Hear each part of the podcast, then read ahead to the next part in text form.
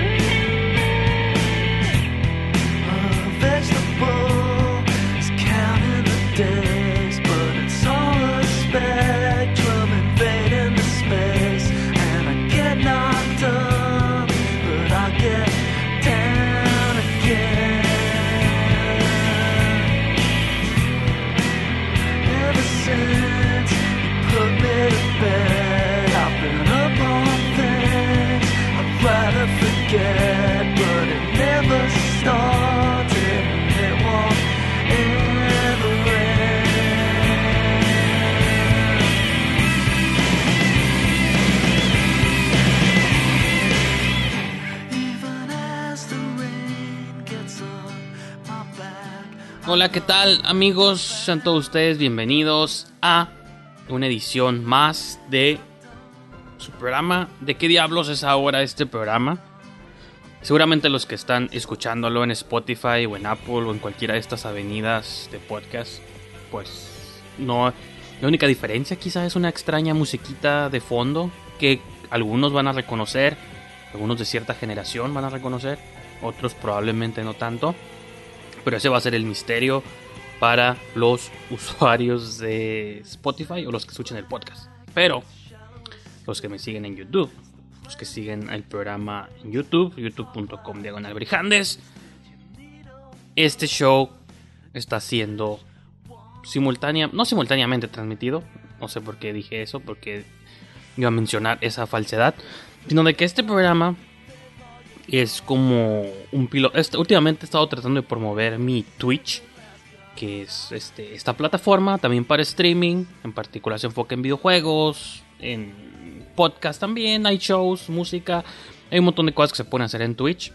Digo, no es nada nuevo, es quizá nuevo para mí, que es algo que estoy explorando un poquito.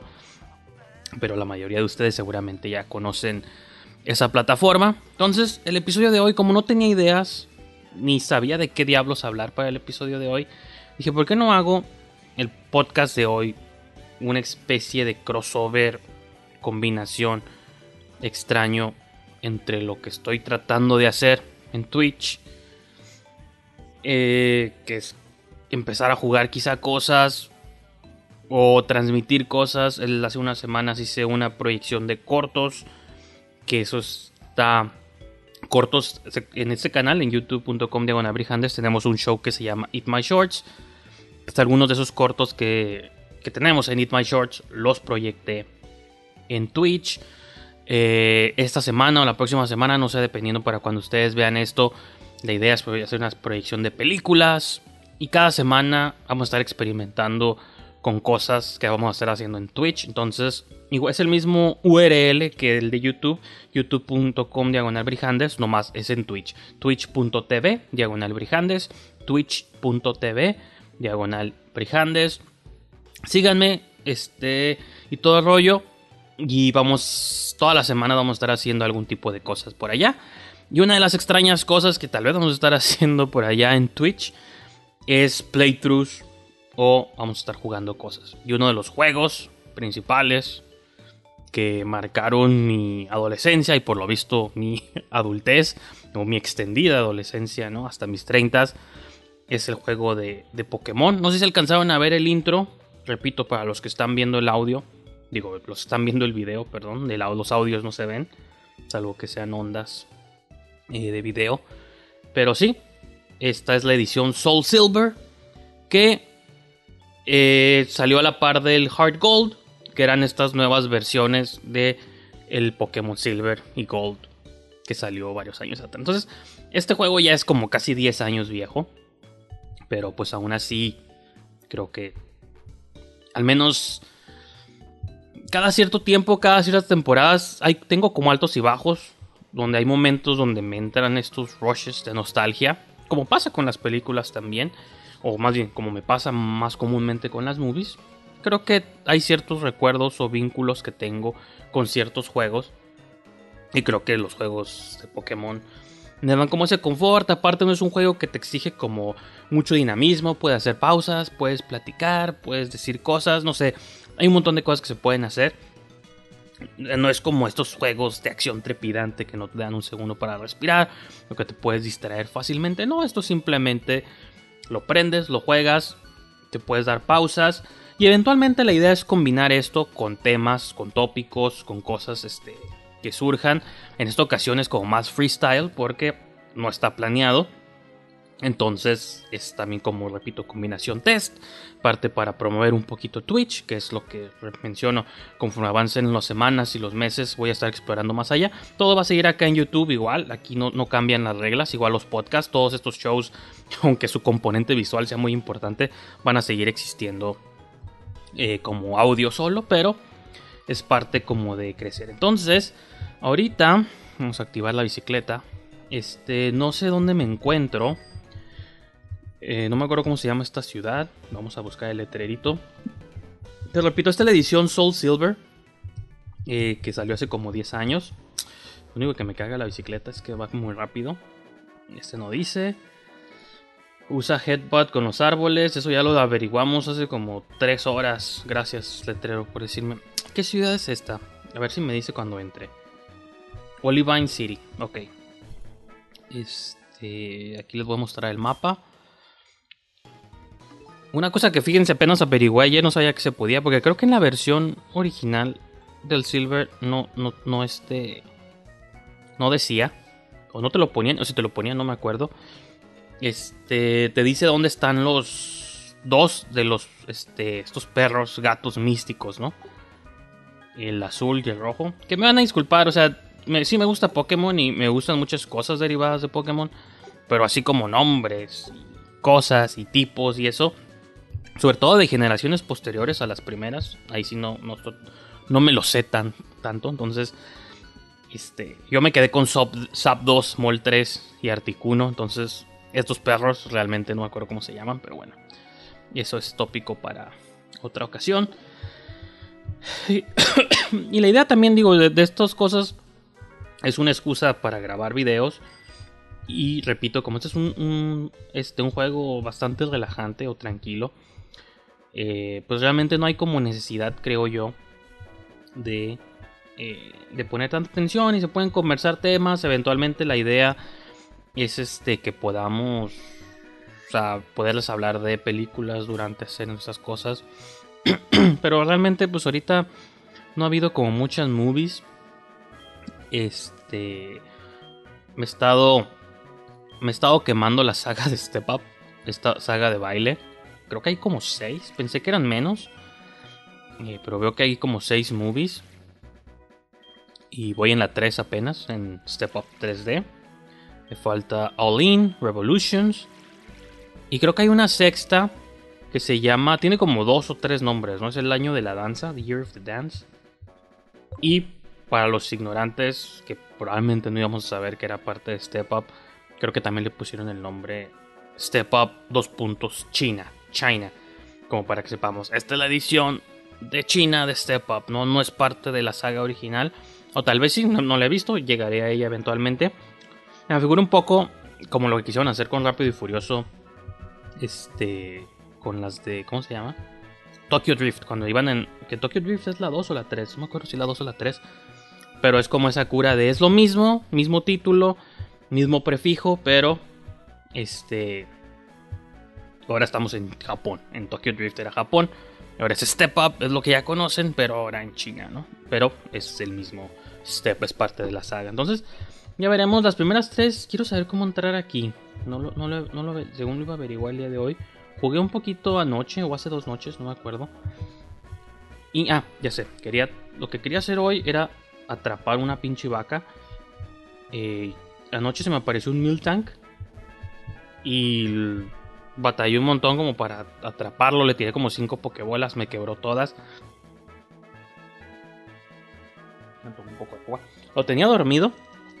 Y lo tenía con el HP ya en rojo en las últimas. Y aún así me rompió como dos pokebolas. Ya le había tirado como varias antes. Y eventualmente no me acuerdo qué hice. Lo terminé matando. Mm. Entonces ya era noche. me quería ir a dormir. Pero dije mañana mismo temprano que grabe este show. Durante el show haré la primera misión. Tratar de atrapar un Miltank. Que Miltank es la vaquita esta. No la vieron. Vamos, vamos a ver entonces. Quería averiguar cómo entrar. Bueno, ya van a empezar las peleas, finalmente. Después de una hora de estar hablando aquí con ustedes, ¿no? Entonces, pues, las Step Up, la primera está suave. Creo que la primera sigue, hasta voy en la 3 apenas, como les menciono. Creo que la 3 sigue siendo la mejor. Digo, la primera sigue siendo la mejor en mi opinión, la de Anne Fletcher. Que ahí es donde sale Channing Tatum y sale Jane the One, que eventualmente fue su esposa. Duraron casados muchos años, se separaron. Creo que quizá tienen hijos juntos, no quiero mentir. El punto, pues, es que eh, esa fue como la, la historia, ¿no? De, de Channing Tatum, como conoció a Jane the One a través de Step Up. Y lo que está curada de Step Up es que la primer movie es una historia de amor entre cómo Channing Tatum conoce a Jane. Y casi yo puse en mi review, no en este, pero la primera vez que la vi, puse mi review de Letterboxd de que este, si me dijeran que es un documental de cómo Jane y Channing se conocieron, o Jenna, perdón, no Jane, Jenna the One, se conocieron, eh, lo creería. Entonces, pues sí, la movie. Lo, que está suave es que es una movie de Summit Entertainment. Eh, Summit Entertainment. No sé si tiene alguna relación o simplemente trabajaron mucho tiempo juntos. Pero con este Lionsgate. Juntos lanzaron Twilight. Y no sé si Summit también estuvo involucrado en este. En los Juegos del Hambre.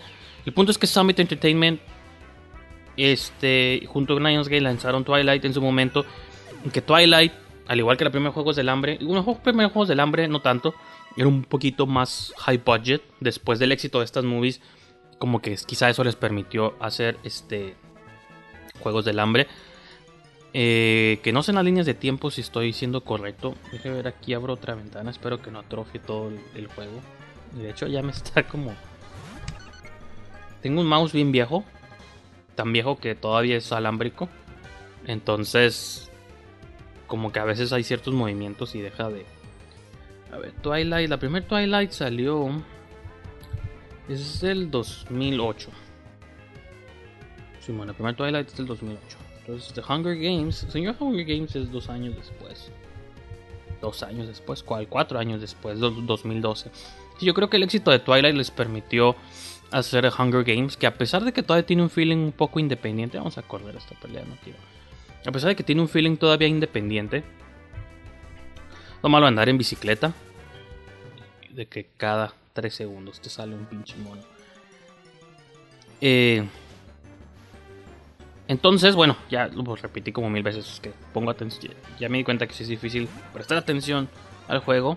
Por más vaga que tenga que ser la atención. Y aparte hablar con ustedes. Pero sí, vamos a correr. No tengo ganas de pelear con mi autos. Quiero un Mil Tank. Este. Otra vez. En ese pedacito, cuatro pinches monos me han saltado. Y los cuatro pinches meows ya, ya lo tengo. Este, pero bueno. Eh, ¿Qué estaba diciendo? Vamos a correrle. No quiero pelear contra ti. Así, ah, entonces Summit Entertainment produjo también eh, Step Up, la primera Step Up del 2006. Incluso fue dos años antes de Twilight. Y lo que se me hizo más sorprendente o más llamativo de la primera Step Up es. Se siente como una movie indie de esas que salían en aquellos tiempos de adolescentes acomplejados, como a los 13 o ese tipo de movies como del teenager del nuevo milenio, ¿no? Donde creo que sí, claramente es una reinterpretación quizá de un Romeo y Julieta, del chico pobre, la chica rica, de diferentes familias. Incluso no es chica rica, es como chica clase mediera, ¿no? Eso es lo que está, lo que está un poco suave. Entonces, claramente nos, la trama tiene ese feeling como de indie movie de un dude que comete, pues, este, comete un crimen en una escuela de artes, tiene que pagar haciendo horas de servicio social en esa escuela que cometió este actos de vandalismo. Y en esta escuela de dance, él también es, los dos son bailarines, ¿no? Él es bailarín, pero él es, bailarín callejero. Y ella, este, Jenna, es bailarina clásica, ¿no? De ballet y cosas así. Entonces, ella tiene un número que va a presentar al final del semestre o algo así. Y él está haciendo su servicio, pero en ese inter está conociendo a Jenna de One. Este, entonces, que él es Taylor, creo que él se llama Taylor y ella se llama Nora. O Tay, Taylor, no me acuerdo. Eh, entonces lo que está como curada de todo eso es que conforme se desarrolla la relación, pues ella va conociendo de dónde viene él, él va conociendo de dónde viene ella, que a los dos los une la danza, diferentes tipos de baile, pero al momento que ella va a presentar su show, pues empiezan a influirse, o ella más bien empieza a influir su show por el tipo de danza más callejera, combinada con el clásico, con el ballet clásico. Entonces creo que esta combinación pues hace un rollo este, interesante, ¿no? Me recuerda un poco Pitch Perfect, que obviamente salió muchos años después. Y estas movies no son tan originales al fin y al cabo. O sea, la idea de estas movies no es que sean originales, sino cómo van a usar las o cosas o convenciones o tropos que ya existen y tratar de readaptarlos a una nueva idea. Y si movies de danza, pues se han hecho un montón, say The Last Dance, este, Bring It On, que ese es más en el mundo de las porristas, Coyote Ugly, yo que sé, el cine, ese es un subgénero muy interesante, el cine de baile, o sea, del cine de danza, ¿no? Que gira en torno a escuelas de baile, a competencias de baile, a este rollos de música. Creo que eso siempre es como muy interesante. Este, no sé qué, estoy haciendo. Así, voy a poner al Subat acá. Me gusta tener vampirito siguiéndome. Y pues nomás, sí, creo que eso, eso es lo que está como suave de, la movie. Y sobre todo el feeling, aparte está, lo que está curada es que está rodada en 35 milímetros. No es que vaya a sacar mi lado Nolan del purismo y sí, puro cine digital, ¿no? o cine celuloide versus digital. Pero sí creo que le añade una textura diferente. Aparte por esto que les menciono que como era una movie indie, hay, hay momentos, hay shots que de pronto están como muy granulados, hay otros como más claritos y todo rollo. Entonces, hasta incluso no, no amateur, esa no es la palabra, sino se siente como mucho la textura de la película. Y repito, cuando uno escucha sobre las step up, como que usualmente, no sé, hay como un hito, una leyenda o algo. O este, más bien nos llega como a la imagen de la cultura pop, ¿no? De, ah, step up, eh, películas de baile, ¿no? Para gente que es jugando más del baile. Sí, creo que en eso, tanto la segunda o la tercera parte claramente se han convertido en eso. Pero creo que la primera todavía es un drama que se sostiene, un drama como coming of age, incluso si lo quieren mencionando así, este, vamos a tratar de atrapar este maldito Farfetch. Este. Eh, creo que se podría interpretar de esa manera. A ver si no se me escapa, porque estos güeyes. Yo te traté de agarrar uno. ¡Bum! Les dije. ¡Fuck! Eh, vamos a ver. Uh. Lo malo del knockoff es que a veces te tumba los ítems. Vamos a poner el Este. Y pues ya en la 2 y en la 3 ya es como la Rápido y Furioso, ¿no? La imagen que te viene de la Rápido y Furioso. Bueno, quién sabe, porque esa movie, esa saga ha pasado por muchas reinvenciones, ¿no? Creo que ha pasado. Eh, o sea, empezó como muy callejero el rollo. Creo que la 1 y la 2 era lo callejero, la 3 todavía. Hasta la 4, me parece. Ya para la 5. La 4 no me acuerdo el plot de la 4. Tengo claramente la 1, la 2, la 3. Y de ahí obviamente me brinco hasta las 5, donde ya entra la roca me parece, que es en Brasil y que están acá con la caja fuerte. Y ya de la 4 para acá ya son puras movies de espionaje y aventura internacional. Pero fíjense, de la 4, no, no me acuerdo si la 4 se parece más a las primeras 3 o ya empezaba a parecerse a las 5, no me acuerdo. Vamos a ver si googleamos aquí rápidamente. Primero uso el Yawn, el Togetic. A ver, Fast and Furious 4, la 4. ¿La 4 de qué era? Del 2009. No me acuerdo, a ver.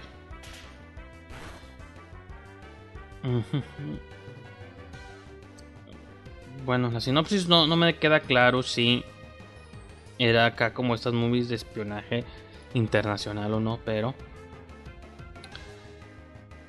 probablemente se siente como transicional, ¿no? Y que creo que la Step Up 2 se siente mucho como eso. Step Up 2 incluso sale Channing Tatum en un cameo ahí. Ahora la protagonista es su prima, que le interpreta la actriz Brianna Evigan. Y, y pues ahora es la historia de ella y es muy similar a la primera Step Up, pero diferente, pero ya hay como más énfasis en las escenas de baile. Que creo que la primera no tenía tanto porque la primera no era como una movie de baile, creo yo. O sea, sí era, pero como que más que nada este pretendía mm, como que lo más importante de la historia de los de la pareja y ya simplemente se desarrollaba en una escuela de baile porque pues ahí se desarrollaba pero realmente creo yo que no había o sea si, si se llevaba a cabo ahí o no era irrelevante podía ser en cualquier escenario lo importante era conocer la dinámica de dos jóvenes no y en la 2 y la 3, y sobre todo la 3, que repito, la 2 se siente como transicional porque todavía tiene como una especie de plot. Oh, este maldito Farfetch. Fuck. Lo siento, está como. De la nada se puso tenso el juego. Anoche, anoche me pasó lo mismo con este Miltank, les digo. Incluso lo tenía mucho más bajito en sangre. Creo que la mitad de lo que tiene ahorita este pinche Farfetch. Estaba dormido también. Y es mi culpa, es mi culpa porque estoy aferrado a usar las pokebolas regulares porque son las que tengo más. Pero también tengo de otra. Heavy es para los pesados, para los gordos, ¿no? Por así decirlo. Aunque sea políticamente incorrecto. No quiero gastarme una Great Ball en un pinche pájaro.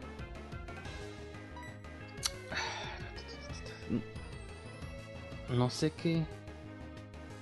No sé qué hacer. Vamos a tirarle otra tengo 12 y tengo dinero, puedo despilfarrar.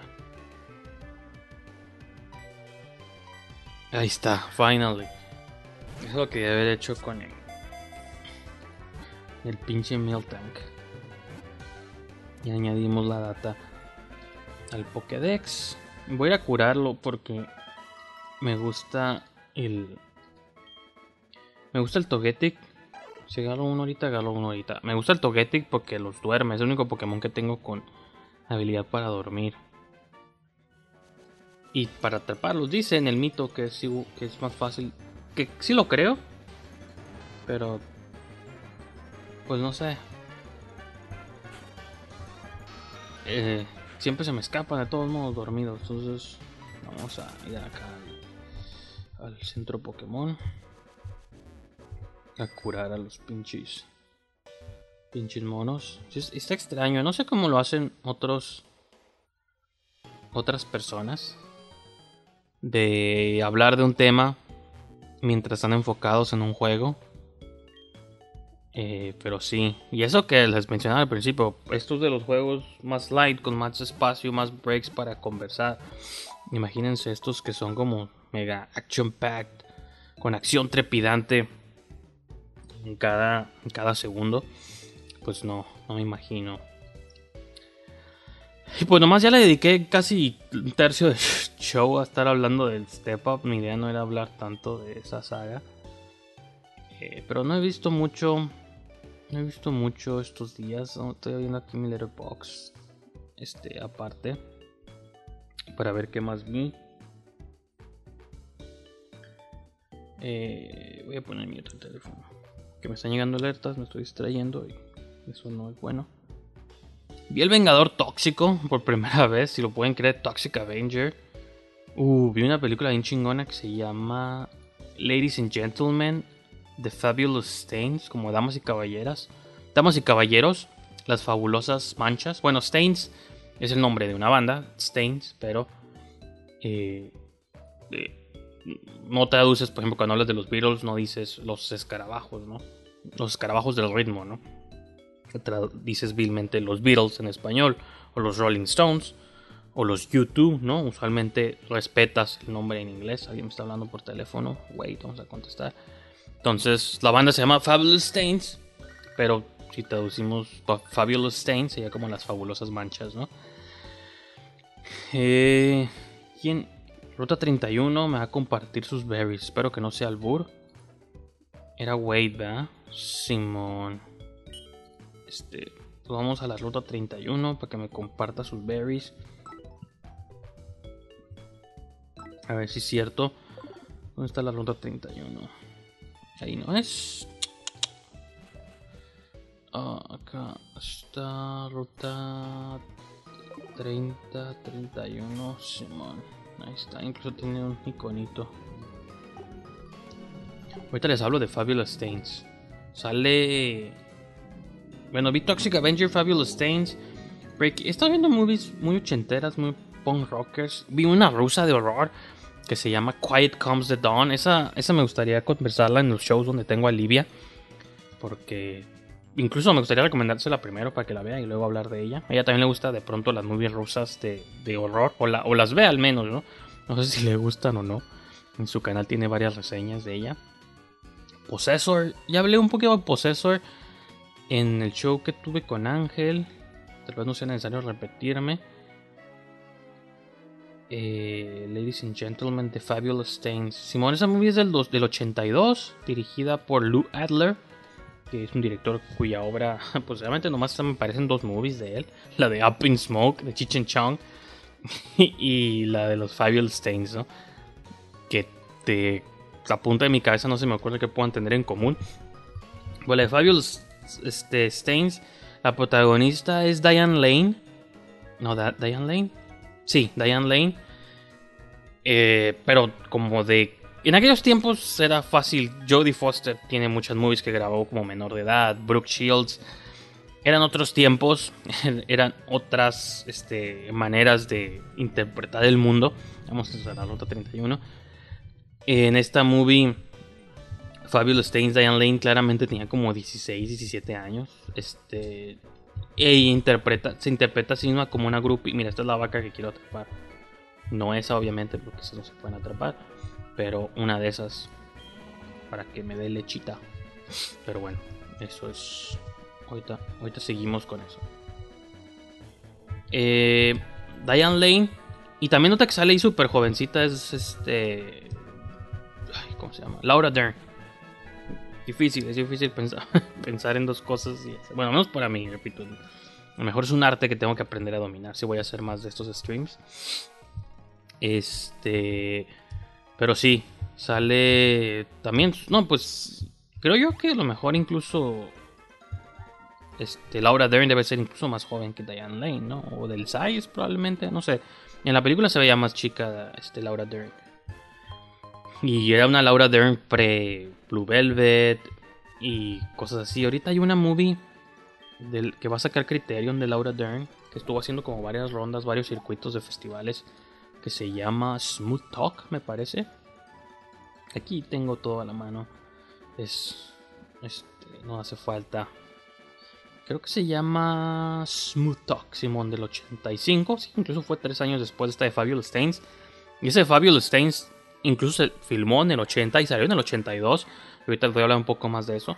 Pero esta, esta movie de Smooth Talk es de una directora llamada Joyce Chopra. Entonces, estos, durante los meses pasados estuvo haciendo como las rondas en festivales virtuales y mucho esta conversación, sobre todo hablando de directoras, porque es, sabido por muchos que en los 70s y en los 80s, e incluso décadas previas, ¿no? O sea, es un fenómeno más post 90s y ya 2000s donde poco a poco crece o aumenta el número de directoras se les empieza a poner el enfoque a sus películas, pero cuando nos vamos a los 80, 70, este 60, todavía más para atrás, pues sí era un arte, una industria dominada por hombres, ya hasta la fecha, ¿no? Eso sigue, sigue siendo. Pero sí, entonces esa movie Smooth Talk la va a lanzar este Criterion. O ya la lanzó, la va a lanzar, no me acuerdo. Y pues esa movie por ahí fue como de las primeras que puso en el panorama Laura Dern. Y ya luego este Lynch se la topó para Blue Velvet y cosas así. Entonces está, está bueno, está interesante, ¿no? Todo, esta, todo este rollo. Y... Entonces, pues esos es Diane Lane y, Laura Dern. Y tiene son tres hermanas. La tercera no me acuerdo quién era la actriz, pero pues son las dos que me vienen a la mente. Primero, Laura Dern y Diane Lane. Este güey no está ahí siempre, ¿no? A ver si me regala algo. Arthur. ¿Saben que Hoy es jueves. Este. Entonces, los jueves. También creo que es cuando está activo el. El concurso de atrapar este bichos. Entonces, ahorita voy a ir por lo que sea que me iba a regalar aquel güey del 31. Pokémon Roca. no tengo. No tengo Pokémon con poder de roca. O sí. Eh, tenía un Onix hace mucho, pero lo tiré. Lo tiré ya, pero bueno. Entonces, estos Fabulous Stains. Ese güey tampoco está ahí siempre, o sí.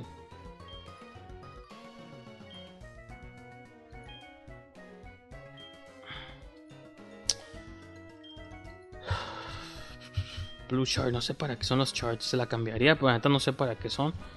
Y no vaya a ser que sirva, sirva de algo. Ups, no sé si era ese el fíjate.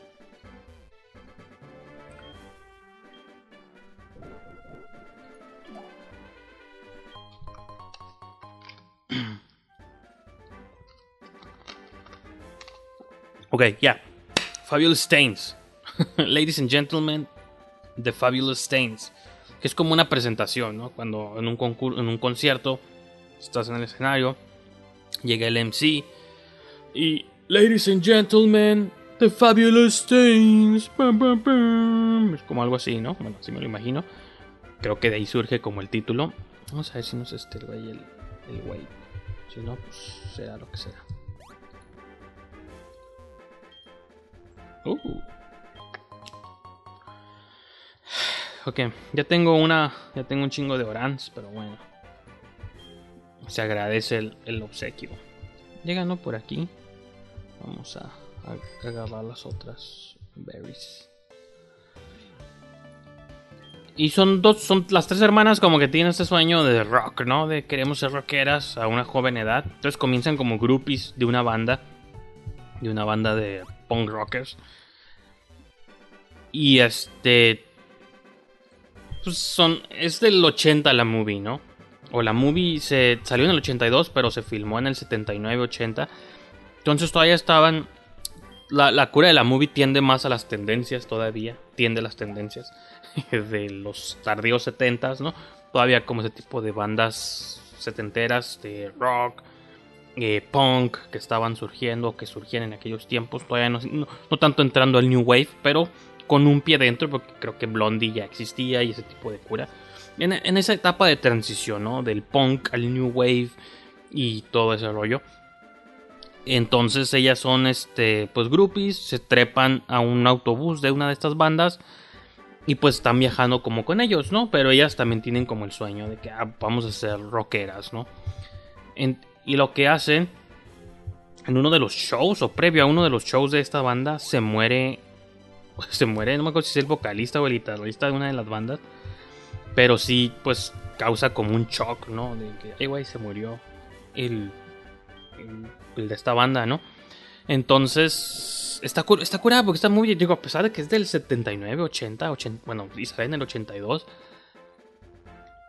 hay cosas que son como muy de hoy, sobre todo la influencia como de la media o la popularidad a través de los medios o de la media, obviamente de aquellos tiempos, pero me da me hace pensar cómo, a pesar de que las cosas han cambiado, realmente no han cambiado tanto. Eh, porque entonces se muere, entonces llega como la cobertura de los medios al show, ¿no? O al, al venue, pues donde iba a ser la tocada.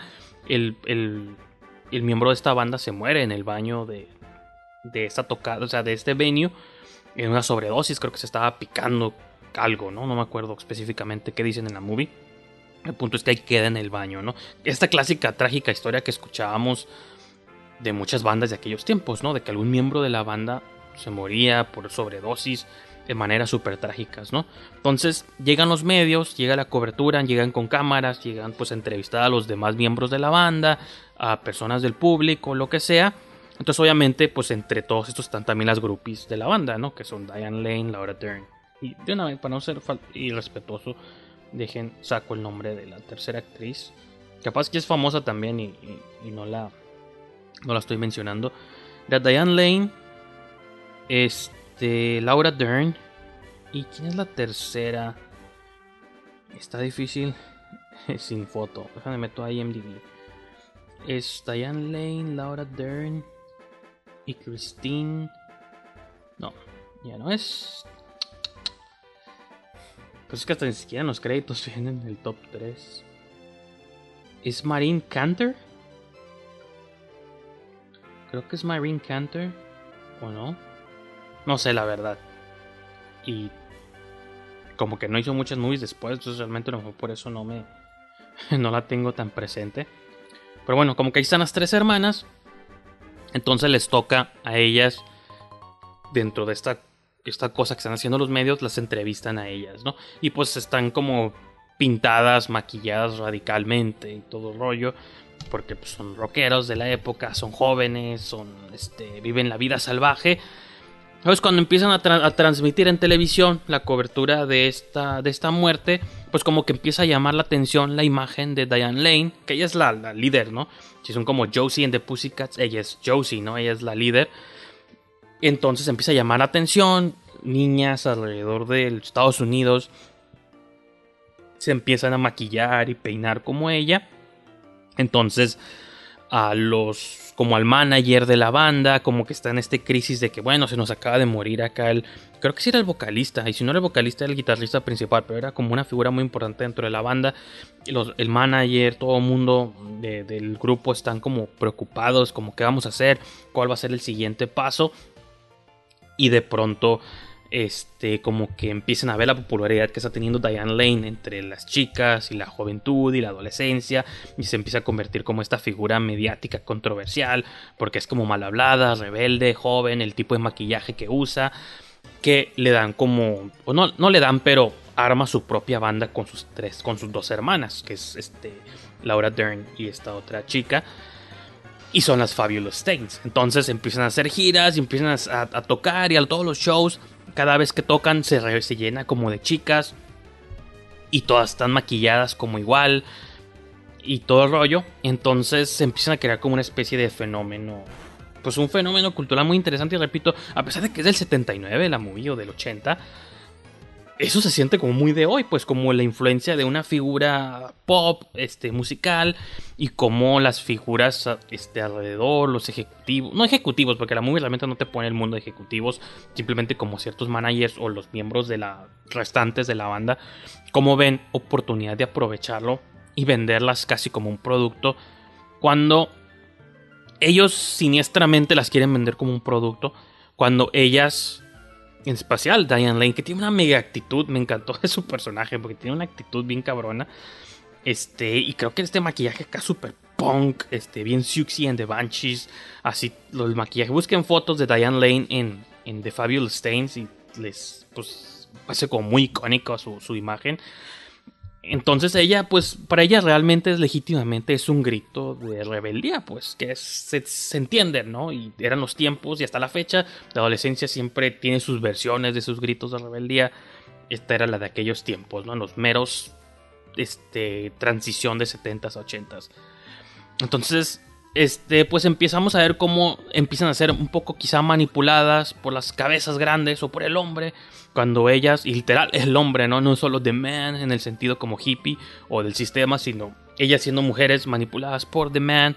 La movie tiene ciertos dejos un tanto feministas.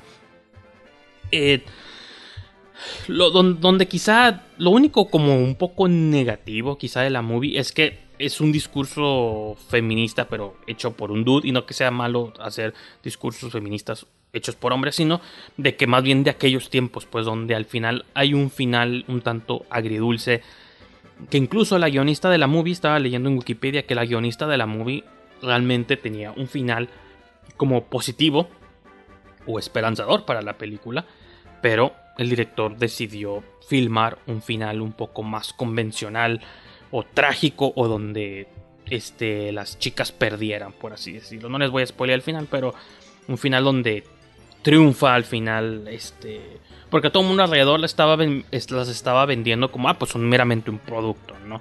Como Josie and the Pussycat, si se acuerdan de esa movie, no dudaría que, que, que la película Josie and the Pussycat estuvo ligeramente basada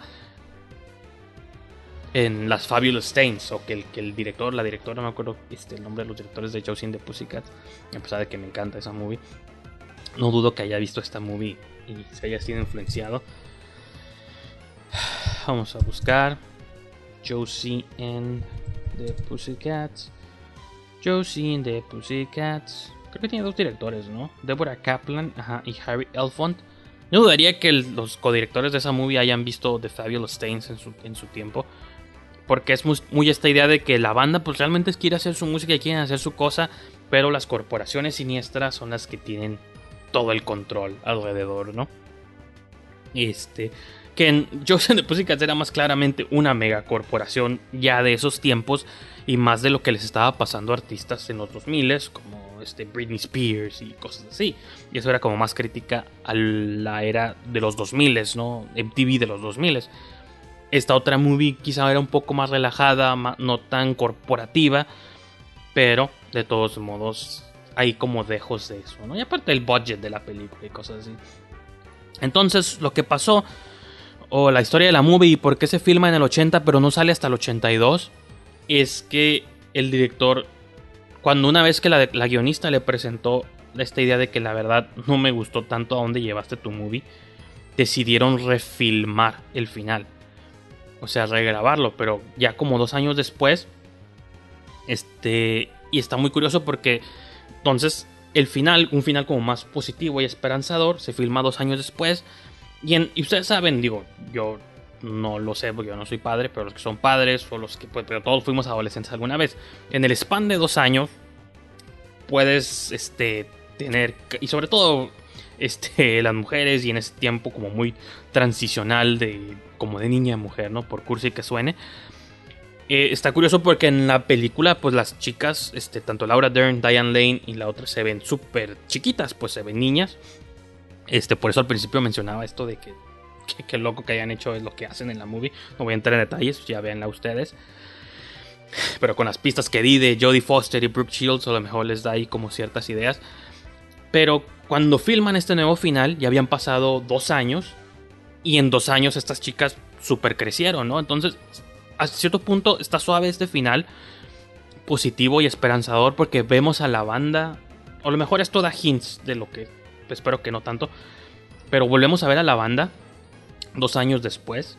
Pero como ya se ven más grandes, de algún modo sí te da esta sensación. O casi pareciera que la banda estuvo junta durante dos años y la popularidad y crecieron junto creció la popularidad, ¿no? Entonces eso está como muy curada porque a pesar de que fue accidental el rollo, simplemente fue una cosa de que no estamos contentos con el final, vamos a grabar un final nuevo, más alegre, más positivo, más feliz, pues les benefició que las actrices hubieran crecido, se ven mucho más maduras y si te venden la idea de que fueron una banda que creció y maduró y evolucionó, porque incluso el tipo de música que ya tocaban para los 80, para el 82 era como muy diferente al que tocaban en el 79-80, que era como más punky, más blondie. Este, acá era un rollo como ya más bangles, como más poppy, este, sí, como más como walk like an Egyptian, ¿no? Y tienen ese tipo de looks, más coloridos, más pop, entonces creo que les benefició este rollo. Y pues ya cuando la movie sale, pues este, ya esa es como esta nueva versión con, con final feliz. Porque la primera versión y no es que esté peleado obviamente con los finales trágicos, los 70 estaban plagados o eran los amos de los finales trágicos, pero sí este pues no voy por otra avenida. Y creo que los 70 fueron este pues expertos, ¿no? En finales trágicos, pero afortunadamente eh, creo que el final feliz les funciona mejor y sobre todo porque eh, el mensaje final es que ganaron ellas, pues, ¿no? Cuando creo que la movie original tenía el final de que gana el sistema, gana el hombre, men, o sea, gana la corporación. Me insisto en llamarle corporación, aunque no es corporación, pero es lo único como que se me ocurre, ¿no?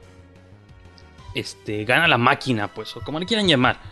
En esta nueva versión ganan ellas, ¿no? Y creo que por eso esa movie puede trascender y puede ser vigente y puede ser actual. Incluso la música está curada.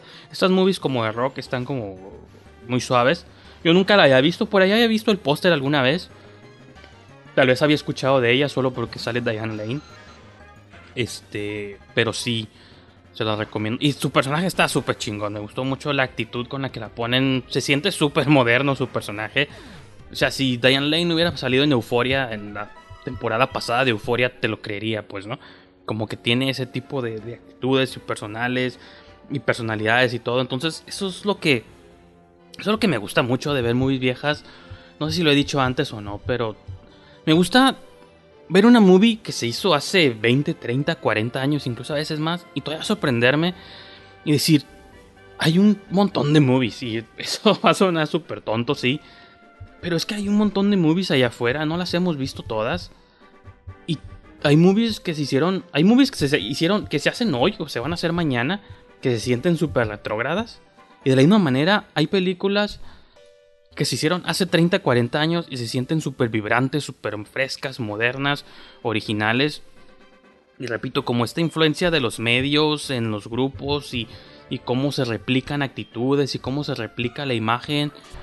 No sé, a mí me pareció como muy, muy, muy ingenioso y se siente como eso del 2020, nomás porque no había internet, pero está curioso porque hay una escena en la que, o sea, por ejemplo, cuando se empiezan a hacer famosas, ¿no? Todo eso a raíz de una entrevista que les hace un canal, un reportero de un canal de televisión a la chica y la ponen, lo pasan en la tele, ¿no? Pero si pensamos bien a cómo funcionaba en aquellos tiempos, pues si te entrevistaba una estación local o ponle que fuera nacional, pues sí te iba a ver un chingo de gente, pero no te iban a ver como las adolescentes, te iban a ver los papás de los adolescentes. Y a lo mejor sí se convertía como en un fenómeno mediático, pero la movie te lo pinta como un fenómeno mediático casi instantáneo. Que te lo creo tal vez, no sé, porque ahorita que empiezo a pensar como en fenómenos como los Beatles o Elvis Presley de aquellos tiempos, sí se sienten, o al menos como te los presentan los documentales, es que fueron casi fenómenos instantáneos. No sé si la gente que vivió en esa época realmente lo sintió así. Pero cuando lo ves eso en una movie, donde había estos limitantes tecnológicos, y la ves en el contexto de hoy, donde ya la propagación de información es sí instantánea y la influencia sí se puede ver inmediatamente, casi de un día a otro, pues es curioso que una movie de aquellos tiempos también te maneje, es por la brevedad del running time de la película, ¿no? Ahorita ya en 15 minutos yo creo vamos cerrando el show, mi meta era claramente una hora y en una hora lo vamos a dejar. Me está hablando Chris. Pero sí, este no sé, me, me, gusta como ver estos paralelos. Otra cosa que, por ejemplo, he estado notando mucho es cuánto en las movies viejitas, en las movies viejas, usan los teléfonos. Lo he pensado guajiramente, nunca lo voy a hacer porque una tendrías que ver un montón de películas y nomás con el solo propósito de agarrar estos fragmentos. Pero siempre he soñado, he fantaseado con una compilación de YouTube que alguien haga o que se haga de llamadas telefónicas en películas de los 80, 70 durante los la influencia la influencia del teléfono en tramas de películas viejas, clásicas, no clásicas, aunque sean viejas, ¿no? desde el blanco y negro hasta los 80, ponle. Incluso todavía puede decir 90 porque el celular fue un invento más de 90 tardíos o la propagación del celular. Pero yo me iría de los 80 hasta el, el amanecer del cine. Y se me haría como muy interesante una movie una compilación de todas las llamadas telefónicas. Porque. Y volví a siempre que veo una película donde las llamadas telefónicas son importantes, pienso en esta fantastic, en esta fantasía de compilación que nunca voy a hacer, eh, pero que me gustaría que alguien hiciera. Porque digo, nosotros pensamos ahora en la influencia del teléfono y a lo mejor ya en estos tiempos es más el mensaje de texto, pero hace unos 10, 15 años lo que este, era súper popular en las movies eran las llamadas de celular. E incluso hay una película que gira en torno al celular, la de celular, ¿no? Con Jason Statham y Chris Evans, creo que sale el Capitán América, ¿no? Y Kim Basinger. No sé si estoy confundiendo el cast o me equivoqué en alguno de estos tres, pero creo que Chris Evans claramente es el chico que está hablando por teléfono. Entonces hay una movie completa alrededor del concepto de hoy, las llamadas, ahora se puede hablar por celular, ¿no? Entonces puedes hacer un thriller a raíz de una llamada de celular. Cuando Phone Booth, por ejemplo, era a raíz de una cabina telefónica. Entonces siempre ha habido como movies donde el teléfono es importante. Pero no me acuerdo que estaba viendo en, esta película de los Fabulous Stains.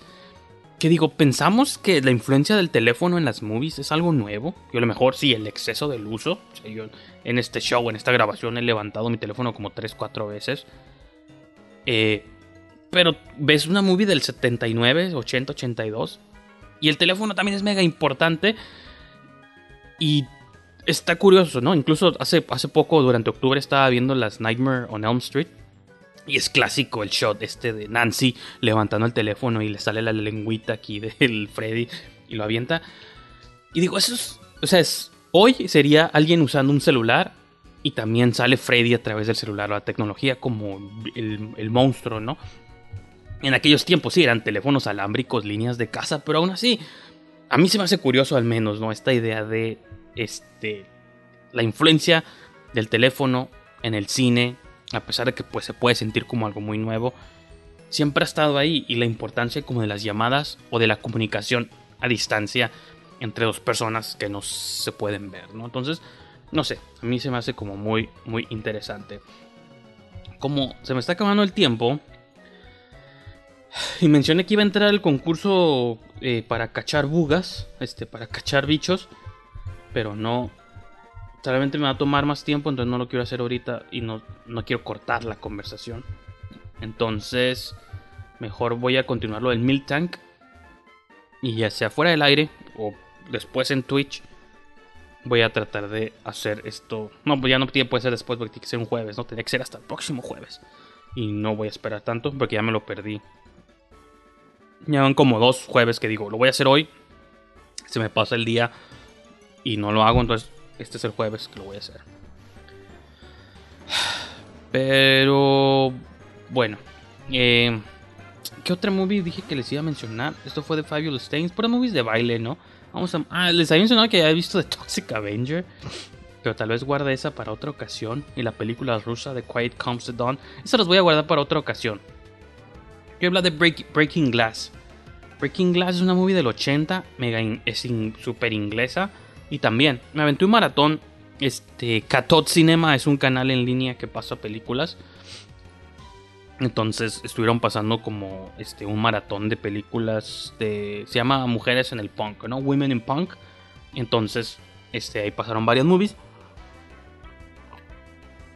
No las vi todas, nomás caché esta de las Fabulous Stains y Breaking Glass, que también Breaking Glass, uff. Qué peli. No, no esas joyas están. Es una película de Brian Gibson, protagonizada por Hazel O'Connor. Que pueden buscar. Busquen el soundtrack de Breaking Glass en Spotify. Eh, lo interpreta Hazel O'Connor. Ella en la película interpreta a Kate. Ay, no me acuerdo cómo se llama. ¿Cuál era el apellido de Kate en la movie? Pero. Y aquí en Letterboxd nomás dice Kate. Igual y ni tiene apellido, ¿no? Kate, nomás, ok. Ah. Entonces, es una interpretación más libre o más punky de eh, Nace una estrella, Star is Born. Es una. Es un dude que no me acuerdo si tiene una banda que está como fracasando. O que está como teniendo broncas y van de toquín en toquín y rollos así. Y una de esas en un show se topa a Kate, que es interpretado por Hazel O'Connor y pues como que se siente atraído hacia su estilo, este, así, este, desenfadado también visualmente. Busquen una imagen de Hazel O'Connor en Breaking Glass, como rompiendo vidrio. Y se van a dar cuenta como del estilo eh, de, los tiempos, también desde el 80 esta movie, entonces era como lo que estaba justo en aquel entonces. Y pues lo mismo el plot, si vieron la Nace una estrella de hace un año, dos años de Bradley Cooper, o la, cualquiera de las versiones viejas, pues es, es la misma idea. Es este no necesariamente un promotor, pero creo que es como tiene creo que tiene una su propia banda. Nomás dejen ahorita Subat quiere aprender Confuse Ray. Esto, esto sí me va a distraer bastante.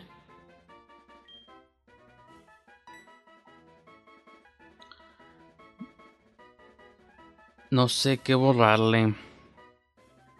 Probablemente Leech Life. El Leech Life.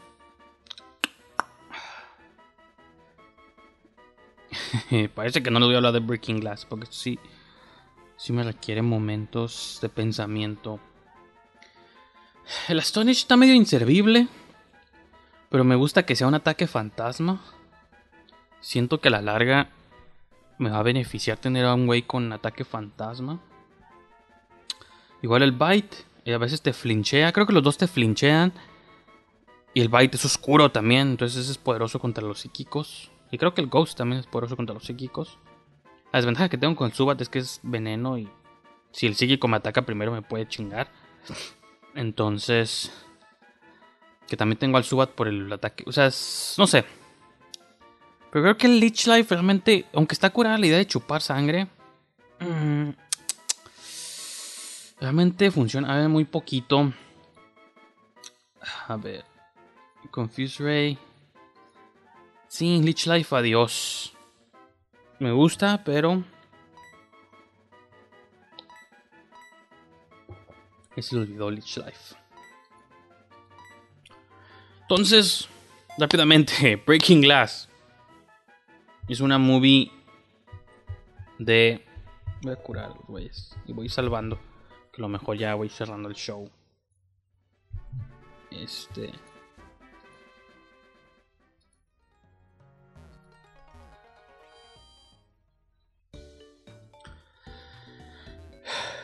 Una buena influencia de los teléfonos. Sí, le puse vibrador, según, para no escucharlo. Pero ahora siento las vibraciones y tengo que poner atención, ¿no? Qué, qué exasperante vivir sometido ante la máquina. Realmente es frustrante entre más lo, analizo. Y me sorprende qué tan rápido influyó a gente más grande que yo. Lo veo como con mis padres o otros adultos. Digo, adultos, ¿no? El, niño de 12 años hablando. Pero como que lo compuesto. Me paseo por TikTok y hago ahí mis, este, mis stalkings en TikTok. Y todo el rollo. Este, ya ando ahí de lurker en TikTok. Digo, pues lo entiendo, es gente de 15, 16 años. Son nuevas, este, pues ya crecieron con el teléfono engranado en la sangre, en las venas, ¿no? En la tecnología. Pero cuando veo señores en la calle o gente mayor deambulando o manejando o en el autobús, en el taxi o donde sea, en los mercados, caminando con el teléfono aquí, la atención. Digo, ¿qué, qué tan rápido no nos poseyó esa cosa? A cualquier edad, para todo el mundo se volvió atractivo e interesante el concepto de la comunicación semi inmediata, ¿no? O sea, no sé, a mí se me hace como muy muy extraño. Yo estaba escuchando un podcast donde incluso hablaban de eso, de, de analizar en el día cuántas veces pasas con el teléfono. O sea, si el día tiene que 24 horas, ¿no? 24 horas es el 100%. Como tratar de analizar qué porcentaje del día pasamos. ¿Cómo lo.? está, es que está en inglés, estoy tratando de hacer un pochismo. Este, ¿Qué tanto porcentaje del día pasamos con el teléfono a una distancia de nuestro cuerpo que no sea como este alcanzable, ¿no? O ¿Cómo, ¿Cómo, lo fraseo? Me estoy, me estoy haciendo bolas para frasearlo. O sea, que, que extendamos una extremidad, que probablemente serían las manos, algo que seamos como changos y lo agarramos con los pies. Pero aquí vamos cerrando el show. Este. Y sirve que averiguo cómo da esa vuela. O sea, ¿cuántas horas del día o cuánto porcentaje del día pasamos que el teléfono no esté a la extensión de nuestras manos? Como tratar de hacer esa evaluación. De que siempre, y si el día tiene 24 horas, incluso cuando estamos dormidos, el teléfono lo metes debajo de tu almohada, lo pones en tu mesita de noche, o lo tienes conectado como quizá en la pared o algo, Eh, pero siempre está a una distancia extendible que puedes alcanzar con tu mano. Y eso es para los ordenados. Seguramente hay gente que se queda dormido con el teléfono así, le cae en la cara, o se lo pone en el pecho, o si duermen boca abajo, lo meten ahí entre las cobijas, no sé dónde. Pero el teléfono siempre está a una distancia este, que puedes alcanzar con las manos. Si es en el día estás en la calle, pues sí, está en tu bolsillo, está en tu bolsa, está en cualquier lugar, estás en el carro, pues está a una distancia de mano. Si estás, incluso, incluso estás en tu casa, que ahorita pues, con esta pandemia todo el mundo está en sus, en sus casas, pues sí, el teléfono sigue estando a una distancia de mano como yo. O sea, estoy aquí grabando un show, es innecesario que el teléfono esté a distancia de mano y aquí lo tengo. Entonces, cuando escuché eso en el show sí me quedé, sí cierto, probablemente de ese 100%, no sé cuándo sea el único porcentaje del día en el que el teléfono no está a una distancia de mano. O incluso ni cuando vas al baño, el teléfono, usualmente, la mayoría de la gente se va con el teléfono al baño, seamos honestos. Quizá cuando te bañas, porque no lo puedes meter literalmente en la regadera, o tal vez sí, si tiene un protector antiagua contra agua, pero aún así, creo yo que si te estás bañando, seguramente pones el teléfono este sobre la taza del baño, en un mueble, en algún lugar donde podrías extender la mano fuera de la regadera, todavía teniendo champú en el cabello, jabón en el cuerpo, y podrías alcanzarlo incluso, estoy casi seguro, muchas personas. Entonces, sí, sí fue como una interesante reflexión que, a la que me hizo llegar o que pensé con ese, con ese podcast donde dije, es verdad, es, es la trágica verdad, que rápido nos volvimos víctimas de esa cosa. Y repito, si tú me dijeras eso de alguien de mi generación para abajo, todavía 10 años, yo, I get it, yo entiendo. No creo, no sé si es algo positivo, ¿no? O es la evolución, nueva evolución de la especie humana, como lo sugerirían los Wachowski o los Cronenberg. Pero, pero, eh, tal vez, pero me sorprende cuando veo cuánto influyó a personas de generaciones posteriores que no crecieron con el teléfono o crecieron con el teléfono de discado que les menciono. está, está, está muy interesante. Pero bueno, ya salvé el juego. Lo salvé in-game. Lo salvé por fuera. Digo, spoiler, no es spoiler para nadie. Es un emulador. No estoy con mi Game Boy Advance literalmente aquí. Así que pues bueno, o 10, ¿no? Creo que el Soul Silver salió por el 10. Pues esto fue el show de hoy. Eh, breve, bueno, breve para lo que estoy acostumbrado, pinches programas de 3 horas, pues sí, una hora, poquito más, poquito menos, creo que es, es justo y decente. Pero si les gustó la dinámica de este show, repito, entren a twitch.tv diagonal brijandes, twitch.tv diagonal brijandes. Ahí vamos a estar haciendo vamos a continuar tanto esta aventura Pokémon como vamos a continuar haciendo más de estos shows. Si les gustó el formato, bien. Si no les gustó, lo siento, no volverá a pasar. Ya estamos en noviembre, casi entramos a diciembre. Ya el show está por cerrar la octava temporada. Ya estamos preparando lo que va a ser la novena temporada. Entonces, permítanme estos últimos meses del show experimentar y explorar formatos, medios y esperar, obviamente, que ustedes me acompañen en esta nueva odisea, odisea Brijandes le llamo yo, o en esta nueva aventura. Pero bueno, este, gracias por haberme acompañado en esta sesión. Eh, suscríbanse, YouTube, Spotify, Apple Podcast y ahora Twitch, más importante Twitch. Igual no se suscriban a ningún otro, nomás a Twitch, porque ahorita es en lo que me voy a empezar a enfocar más. Y pues es todo. Gracias de nuevo por haberme acompañado y nos sintonizamos para la próxima, no la próxima semana, pero para el próximo show. Adiós.